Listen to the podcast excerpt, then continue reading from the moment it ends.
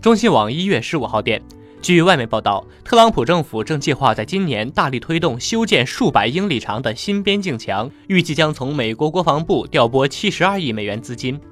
华盛顿邮报报道称特朗普政府今年的这笔资金将从打击毒品走私和军事建设项目的资金中获取。据报道特朗普政府尚未证实这一计划。